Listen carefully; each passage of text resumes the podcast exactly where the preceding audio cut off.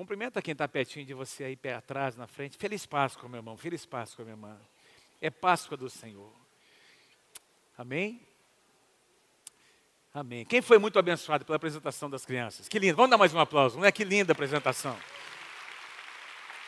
Que maravilhoso essas crianças poderem representar aqui na frente algo tão especial. E eu é, queria nessa, nessa noite, é, rapidamente, não é? nosso tempo já está mais avançado, mas eu quero rapidamente lembrar você, é, lembrar da Páscoa, lembrar da celebração da Páscoa. A Páscoa é muito mais Aliás, a Páscoa não tem nada a ver com ovos, com coelhinhos, com chocolate. Você pode comer chocolate à vontade, mas a Páscoa não tem nada a ver com isso. É, é ou não é verdade? A Páscoa tem a ver com Jesus Cristo que morreu na cruz do Calvário e ressuscitou ao terceiro dia. Isso é Páscoa do Senhor. E é muito importante nós lembrarmos, é, assim, de vez, é, é, é, é de maneira cíclica, ou melhor dizendo, é, anualmente, ou enfim, de tempos em tempos, nós precisamos voltar e, e, e conversar, lembrar e ministrar sobre temas que são, que são básicos, que são assim muito fundamentais da fé cristã. É, é, é, por exemplo, a festa da Páscoa era uma das sete festas de Israel. Haviam sete festas celebradas durante todo o ano. Três delas eram as principais: Páscoa, Pentecoste e Tabernáculos e a gente não tem tempo para falar sobre isso, mas a, a, principal de todas elas era exatamente a festa da Páscoa. Por quê? Porque foi na festa da Páscoa que aconteceu o que nós vi, é, ouvimos nessa e vimos nessa noite aqui pela representação das crianças. A gente vai comentar um pouquinho mais sobre isso, não é? é foi, foi aquela festa que marcou a libertação do povo de Israel depois de 430 anos de cativeiro, de escravidão, não é de sofrimento, a palavra do Senhor diz que Deus ouviu o clamor do seu povo. Quantos de vocês sabem que Deus ouve o clamor do seu povo? Que Deus ouve as nossas orações? Então, depois de muito tempo, não é, de sofrimento, Deus diz que o povo estava clamando, o povo sabia, Deus havia prometido para Abraão que depois de um determinado tempo, é, Deus enviaria não é, a libertação para o seu povo, a libertação chegaria. E, e, e assim, é, os israelitas esperavam um libertador, foi quando Deus levantou Moisés. Deus encontra Moisés naquele deserto. 40 anos Moisés estava naquele deserto. Deus chama a atenção de Moisés por meio daquela sarça que estava ardendo ali. Deus, Deus convoca, Deus chama Moisés e Deus traz Moisés para o Egito e unge Moisés como libertador. E Moisés é usado por ele para trazer libertação ao povo de Israel. Isso acontece, isso está descrito no livro de Êxodo, capítulo 12. Vou pedir para você abrir a sua Bíblia comigo, Êxodo, capítulo 12. Eu quero abordar aqui três, rapidamente, três aspectos. É? Nós encontramos aqui nessa, nesse capítulo, quando uh, é, é, mencionado, é citado pela primeira vez, a primeira vez é citado uh, o termo Páscoa, é, porque foi exatamente na Páscoa, nesse capítulo, que foi instituída a Páscoa do Senhor. Tem aqui três aspectos importantes, não é que eu quero abordar os três com vocês. Tem o aspecto histórico, que tem a ver especificamente com a nação de Israel, nós não temos nada a ver com isso, porque, porque aconteceu na história de um povo separado por Deus, chamado Israel. Foram eles que experimentaram isso, faz parte da história de um povo, de uma nação chamada Israel, não é? E essa história foi transmitida de geração em geração. Nós não temos diretamente, temos, temos indiretamente, não é? Mas não diretamente. Foram eles que experimentaram. Então, tem um aspecto histórico, tem um aspecto profético, aí sim diz respeito a nós, porque o que aconteceu ali em Êxodo capítulo 12, naquela época, ali no Egito, tem a ver com as nossas vidas, representava ou profetizava, era, era um sinal, era uma sombra de algo muito maior que aconteceria depois, e aí tem um aspecto pessoal, diga assim, histórico, vocês estão comigo? Vamos lá? Histórico, profético e pessoal.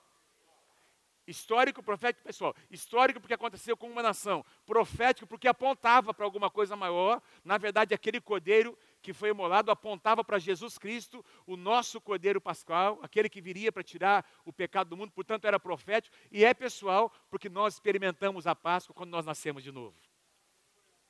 É pessoal porque nós podemos viver a Páscoa a cada dia, porque Páscoa é ressurreição.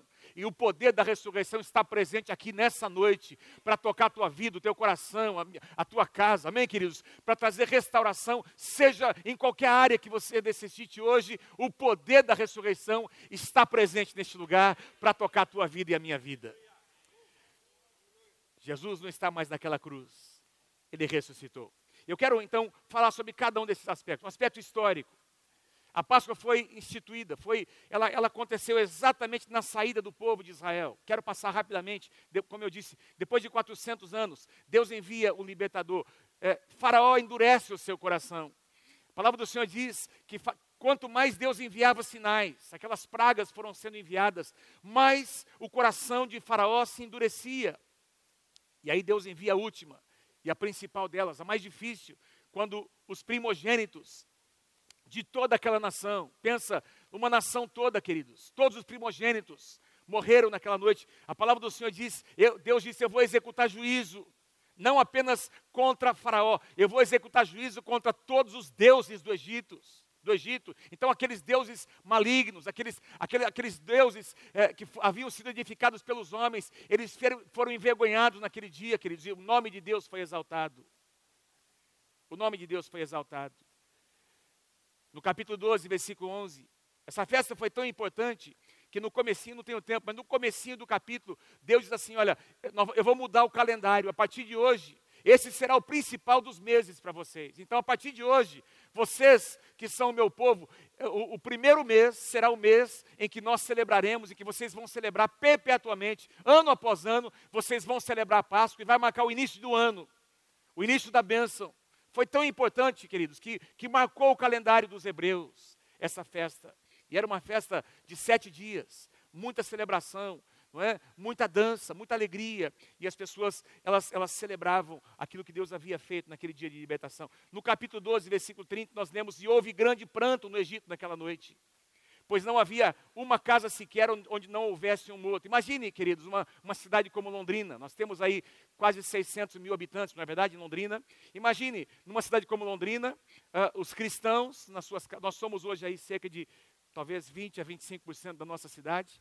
Então, se Londrina tem 600 mil, 6, 12, 100, 120 mil, 150, cerca de 150 mil pessoas. Imagina, uh, uh, uh, 25% das casas de Londrina tem uma bênção de Deus, tem proteção, e, e 75% tem morte. Alguém morreu. É? Tem luto tem desespero. Foi exatamente o que aconteceu no Egito. Diz que nunca a nação experimentou. Foi uma coisa impressionante. Aquela, a, a, a, os primogênitos de todas as famílias, inclusive dos animais, morreram. E isso atingiu até mesmo a casa do próprio Faraó. O seu primogênito, o herdeiro do trono, morreu naquela noite. E Deus usou isso para quebrantar o coração daquele homem endurecido, ao ponto de dizer: Olha, vão embora daqui, eu não quero mais ver vocês. E aí, vocês se lembram, Israel saiu e, e, e ainda o favor de Deus veio sobre eles, porque os, os, os egípcios ainda os abençoaram com as suas riquezas. O nosso Deus é um Deus bom para com o seu povo. Sabe que eu creio? Eu creio que num tempo de, em que muitas pessoas vão estar enfrentando dificuldades e provações, e tribulações, porque a Bíblia diz que isso vai acontecer nos últimos dias. Na casa do homem e da mulher de Deus vai ter bênção, vai ter paz, vai ter proteção. O que aconteceu no Egito é figura do que vai acontecer nos últimos tempos. Diz que era um, era um contraste. Enquanto havia luz na casa da, do, dos filhos de Israel, havia trevas na casa dos egípcios. Quanto mais as trevas se multiplicarem no mundo, mais luz vai ter na tua casa. Mais, mais presença de Deus vai ter na tua casa. Quem pode dizer amém? E daí no versículo 14 diz: Este dia vos será, será para vocês um memorial, e todos os seus descendentes celebrarão, o celebrarão como festa ao Senhor, celebrem-no como um decreto perpétuo. E isso então começou, passou a acontecer todos os anos. Queridos, todos os anos, assim como nós fazemos aqui, todos os anos nós ministramos sobre a Páscoa, nós lembramos sobre esses princípios que o que eu vou dizer aqui nessa noite, para a maioria de vocês não é novidade, mas é importante nós nos lembrarmos.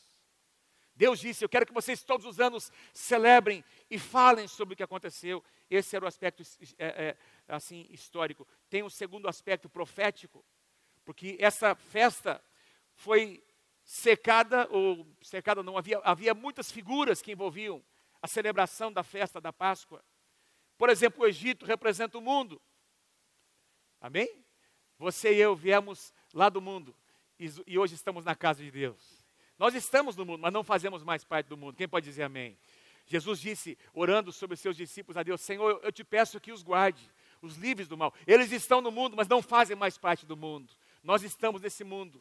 Nós fazemos, nós estamos aí nessa cultura, mas a nossa cultura, a cultura que nós servimos é a cultura do reino de Deus. Quem pode dizer amém?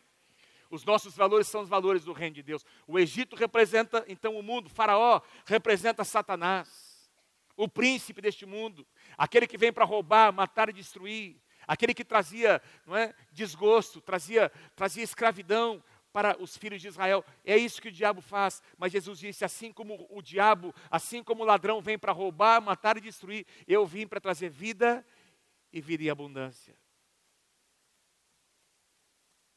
Moisés representa Jesus, Moisés, o libertador de Israel, é uma figura do próprio Jesus Cristo, que é o nosso libertador.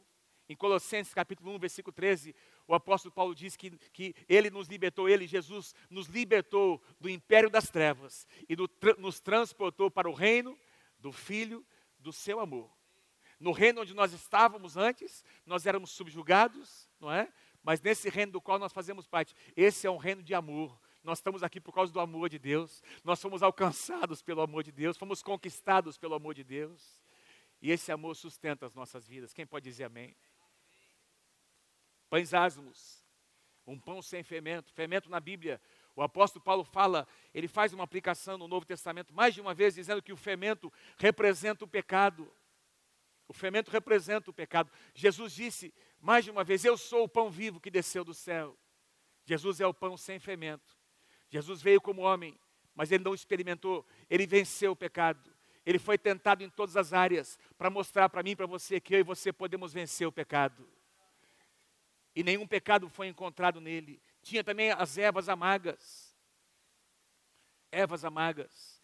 Quantos de vocês, quem gosta de comer, comer assim, é, ervas amargas aí, né? É, eu, eu, citei aqui de manhã. Quem gosta de comer salada com, com, com folhas amargas? Levanta a mão. Que Deus te abençoe, em nome de Jesus, amém? Que Deus tenha misericórdia de você. Né? Eu não gosto. Às vezes a gente come porque faz bem, não é? Quem, quem gosta de giló? Levanta a mão. Deus tem misericórdia de você.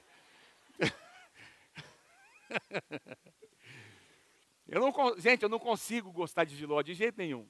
Eu já tentei comer giló. Me dá azia. Amém. Ervas amargas. Mas por que, que eles tinham que comer? Eu fico imaginando aquelas crianças comendo ervas amargas.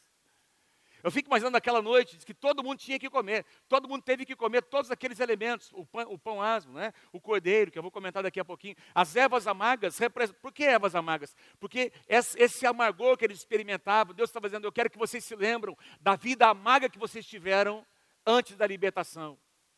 E sabe de uma coisa? De vez em sempre, nós precisamos nos lembrar do que nós éramos, de onde nós estávamos, antes da misericórdia do Senhor alcançar as nossas vidas porque é muito fácil a gente se esquecer, queridos. Sabe que a gente começa a experimentar a bênção, a gente começa a experimentar prosperidade, as respostas de Deus começam a vir, e a gente, e a gente é, é fácil a gente esquecer do que Deus fez.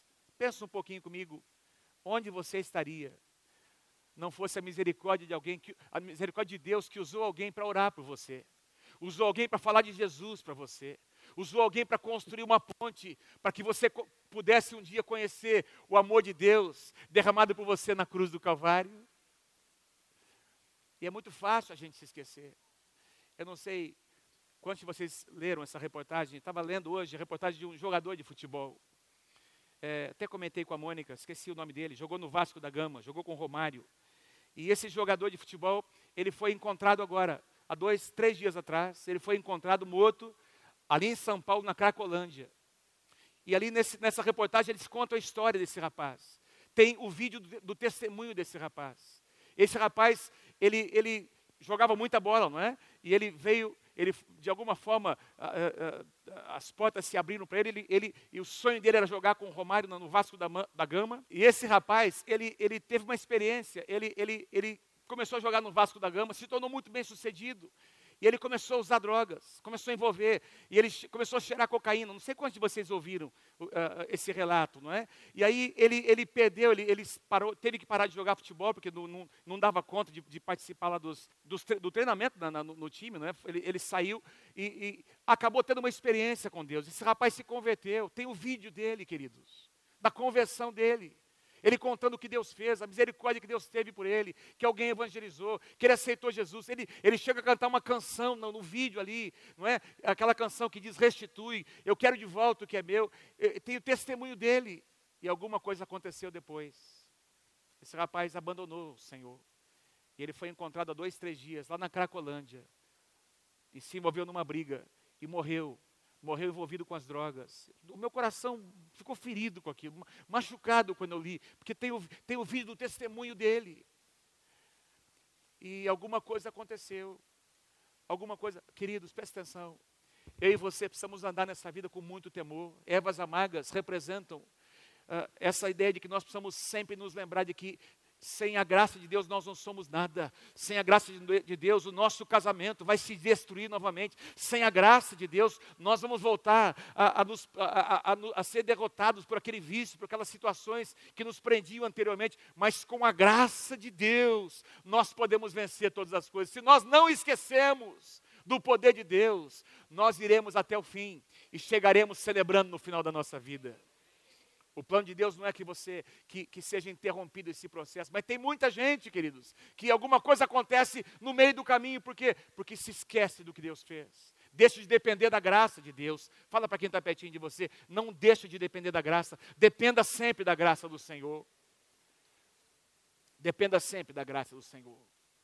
Deixa eu fazer uma pergunta para você. Você se lembra onde você estava quando você conheceu o Senhor Jesus? Você se lembra em que situação você estava? Você se lembra em que estado você estava? Tem gratidão no teu coração nessa noite? Alguém aqui poderia dar um aplauso a Jesus pelo que ele tem feito na tua, feito na tua vida? Obrigado, Senhor. Obrigado, Senhor. Ervas amargas, o cordeiro pascal e o sangue são os dois as duas figuras mais importantes de toda a celebração da Páscoa. O cordeiro imolado representava, apontava profeticamente, estamos falando sobre o aspecto profético, apontava para o cordeiro de Deus, Jesus Cristo. João Batista, quando viu Jesus se dirigir a ele para ser batizado, qual foi a declaração dele? Eis o cordeiro de Deus que tira o pecado do mundo. Que ele cresça e que eu diminua. Jesus é o cordeiro de Deus. E lá no livro de Apocalipse, nós encontramos o cordeiro e o leão, a figura do cordeiro e do leão. E é linda essa figura, não é? Os dois juntos. Os dois, a expressão do cordeiro. Jesus morreu. Aliás, nós, foi cantado aqui, ele morreu como um cordeiro, mas ele ressuscitou como o leão da tribo de Judá. Mas ele morreu como um cordeiro, como uma ovelha muda perante os seus tosqueadores. A Bíblia diz, Isaías 53, ele não abriu a sua boca o cordeiro imolado, o sangue do cordeiro derramado. E a Bíblia diz em 1 João capítulo 1, versículo 7, acho que eu coloquei aqui no próximo slide, eu gostaria que você lesse comigo. 1 João capítulo 1, versículo 7. Se porém andarmos na luz, como ele está na luz, mantemos comunhão uns com os outros e todos juntos, e o sangue de Jesus, seu Filho, nos purifica de todo pecado. O sangue de Jesus Cristo, seu Filho, nos purifica de todo pecado. Qual é o aspecto pessoal da Páscoa? O primeiro aspecto é que a Páscoa tem, tem uma, um sentido de obediência. Em primeiro lugar, tem a ver com obediência. Não é? é quando a ordem veio por meio de Moisés, olha, quem estiver dentro das casas, as casas marcadas com sangue, essa pessoa, essa família será salva. Veja, Moisés nos diz assim: olha, vocês serão salvos porque vocês fazem parte da linhagem de Abraão. Vocês serão salvos porque vocês fazem parte da linhagem é, das doze tribos. Vocês pertencem a uma das doze tribos de Israel. Vocês, ou seja, vocês não serão salvos porque existe uma marca apenas natural na sua linhagem. Vocês serão salvos se vocês estiverem guardados pelo sangue do Cordeiro. Dentro das casas. Então, queridos, isso significa que os israelitas tinham que ser obedientes. Se houvesse um israelita que, porventura, quisesse provar Deus, e alguma família permanecesse fora, o seu filho primogênito morreria naquele dia, porque a, a, a, a Páscoa, acima de tudo, era um ato de obediência. Quando nós invocamos o nome do Senhor, todo aquele que invocar o nome do Senhor será salvo. Quando nós agimos em obediência ao que Jesus fez por nós, a salvação entra na nossa casa. A salvação entra no nosso coração. E aquelas pessoas foram guardadas. Veja, Êxodo capítulo 12, versículo 13: o sangue será um sinal para indicar as casas em que vocês estiverem. Quando eu vi, Deus está dizendo, quando eu vir o sangue, eu passarei adiante. A palavra passarei é a palavra pesar, que, que significa passarei por cima, de onde vem a palavra Páscoa. Eu vou passar por cima, presta atenção, olha aqui para mim, amados. Tinha um anjo destruidor que estava vindo para assolar e para matar os primogênitos. Quando Deus diz, olha, eu vou ver o sangue e eu vou passar por cima das casas. Imagina isso aqui é uma casa. Deus diz, eu vou passar por cima da casa e o anjo destruidor virá, mas ele não conseguirá tocar essa casa, porque existe a cobertura, existe a minha cobertura. O sangue representa a cobertura. Você tem uma cobertura sobre a tua vida? Você tem uma cobertura sobre a tua casa? Diga amém se você crê em nome de Jesus. O sangue de Jesus não apenas te purifica dos pecados, representa uma cobertura espiritual sobre a tua vida. Não saia fora da cobertura do sangue. Essa, essa cobertura de sangue representa a graça de Deus. Quem é que disse que porque nós estamos debaixo da graça, nós podemos fazer o que nós quisermos? Toda vez que nós, que nós abusamos da graça, toda vez que nós uh, uh, uh, usamos de maneira indevida a graça de Deus, nós caímos na lei. Nós caímos na lei. E onde tem lei, tem morte. Agora, se você estiver debaixo da cobertura do sangue, da graça de Deus, tem proteção para você. Tem proteção para tua casa. Diga amém em nome. Tem proteção para tua família. Tem proteção para tua posteridade. Tem proteção para os teus projetos. Diga amém em nome de Jesus.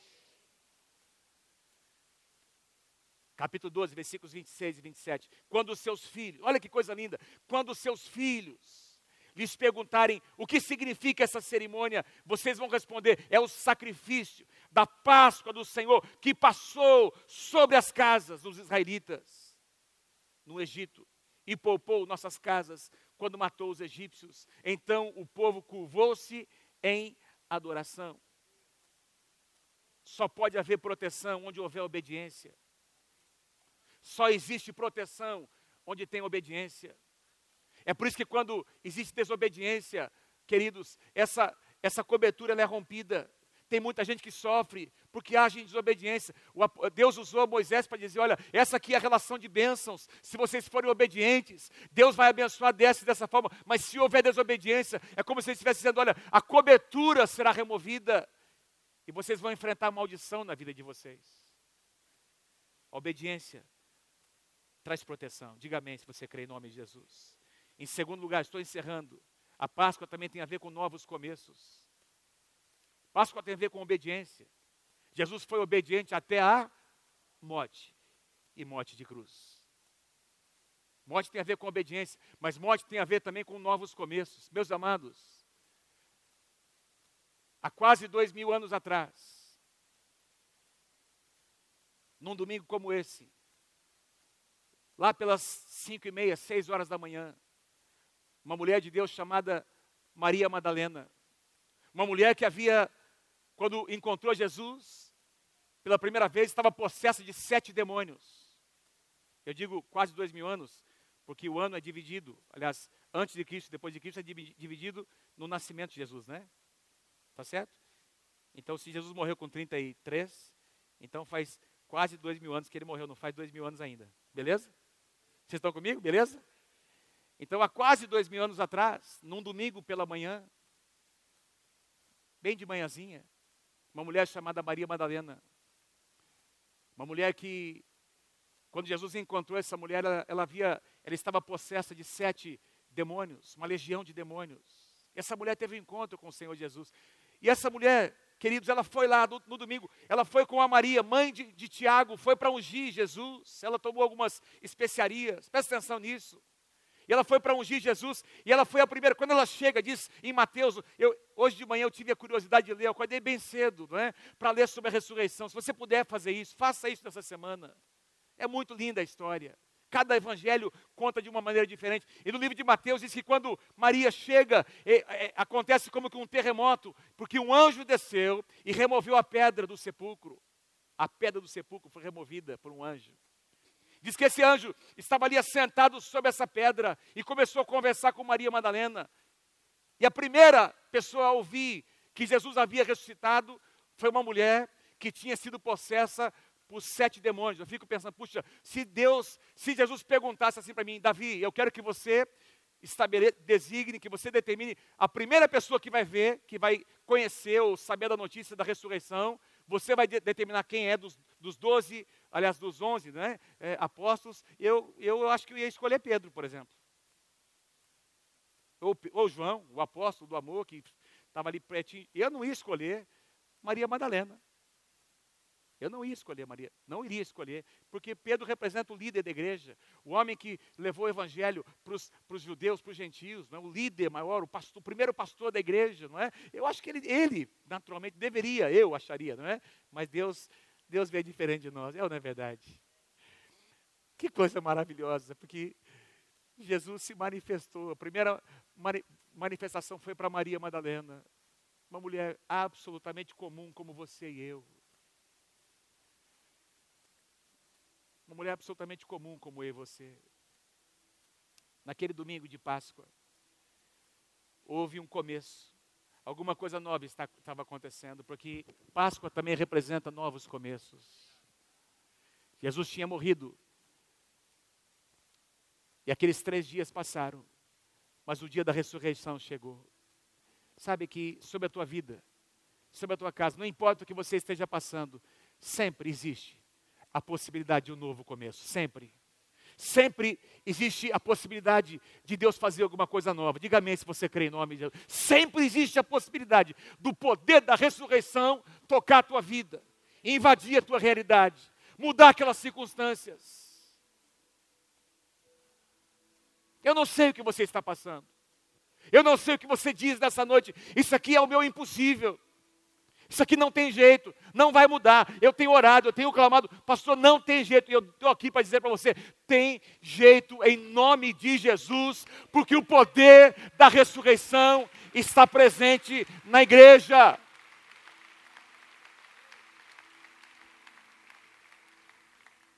Talvez você se considere alguma coisa muito pequena, como Maria Madalena, talvez não, não se considerasse nada. Mas Jesus decidiu se revelar para ela. E nós estamos aqui, depois, quantas vezes, nesse, nessas centenas de anos, a história de Maria Madalena tem sido contada ao redor de todo, todo esse planeta. Porque Deus não vê como vê o homem. O homem vê o exterior, Deus vê o coração. Novos começos. Poder da ressurreição. E aí, tem uma outra, um dos evangelhos que diz que eram dois anjos. E um deles estava dentro do túmulo. Quando quando é, é, eles estão ali conversando, não é? E sobre o que havia acontecido porventura com Jesus. Olha o que esse anjo diz para aquelas mulheres: por que, é que vocês estão procurando? Porque Maria Madalena não estava sozinha. Por que, é que vocês estão procurando aqui entre os mortos? Quem está vivo? Ele não está aqui. Jesus ressuscitou. Ele não está aqui. Ele ressuscitou. O apóstolo Paulo diz em Romanos capítulo 8, versículo 34. É Cristo Jesus quem morreu. Ou antes, quem ressuscitou, o qual está vivo à direita de Deus e também intercede por nós. Meus amados irmãos, isso aqui é Páscoa. Jesus morreu, mas Jesus ressuscitou. E nesse momento aqui, que dia que é hoje? Dia 21 de abril. Que horas são? 20 e 20. Às 20 horas e 20 minutos do dia 21 de abril de 2019, Jesus está à direita de Deus intercedendo por você, pela sua casa, pela sua família, pelos seus projetos, pelas suas dificuldades, dizendo para você nessa noite que existe um novo começo proposto a você. Quem recebe, diga eu recebo em nome de Jesus. Dê mais um aplauso a Ele, em nome de Jesus, nessa noite. Fique em pé comigo, fique em pé comigo. Aleluia. Isso é Páscoa. Páscoa é o que Jesus, o seu sangue, nos proporcionaram. Eu tenho aqui uma relação que eu preparei hoje à tarde, mas não vou ler não, eu quero cantar essa canção mais uma vez. Tudo que o sangue de Jesus fez por mim e por você. Vocês querem ouvir rapidamente? Eu não, não tive tempo de colocar aqui no, no projetor. Fiz uma pesquisa hoje à tarde. Jesus, o seu sangue, nos proporcionou uma nova aliança nele. O sangue de Jesus nos proporcionou a remissão de todos os nossos pecados. Número dois. Número três, proporcionou o resgate das nossas vidas. Eu e você fomos resgatados. O sangue de Jesus proporcionou a nossa justificação. Nós fomos justificados em Cristo Jesus. Quem pode dizer amém por isso? O sangue de Jesus proporcionou a nossa redenção. Um alto preço foi pago para que você pudéssemos ser redimidos. O sangue de Jesus proporcionou, possibilitou a nossa aproximação de Deus, porque quando ele morreu na cruz do Calvário, diz que o véu se rasgou de alto a baixo. E nós que estávamos separados de Deus, podemos nos aproximar pelo novo e vivo caminho. O sangue de Jesus nos proporcionou paz. Aliás, essa foi a primeira declaração que Jesus fez ao entrar naquela casa, onde os discípulos estavam ali temerosos, portas trancadas, diz que ele entra no meio deles, e essa foi a declaração dele: paz seja convosco.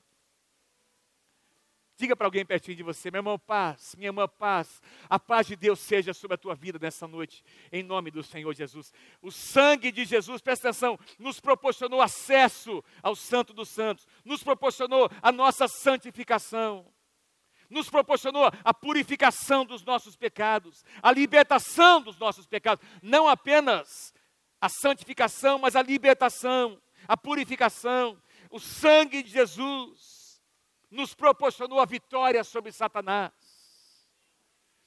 Apocalipse capítulo 12 diz: Eles o venceram pelo sangue do Cordeiro. Pelo sangue do Cordeiro e pela palavra do testemunho que deram. Meu irmão, presta atenção. Você é vitorioso, não é porque você é inteligente, não é porque você é poderoso, não é porque você tem dinheiro. Você é poderoso diante do inferno e de Satanás, porque o sangue de Jesus está sobre a tua vida. Aleluia!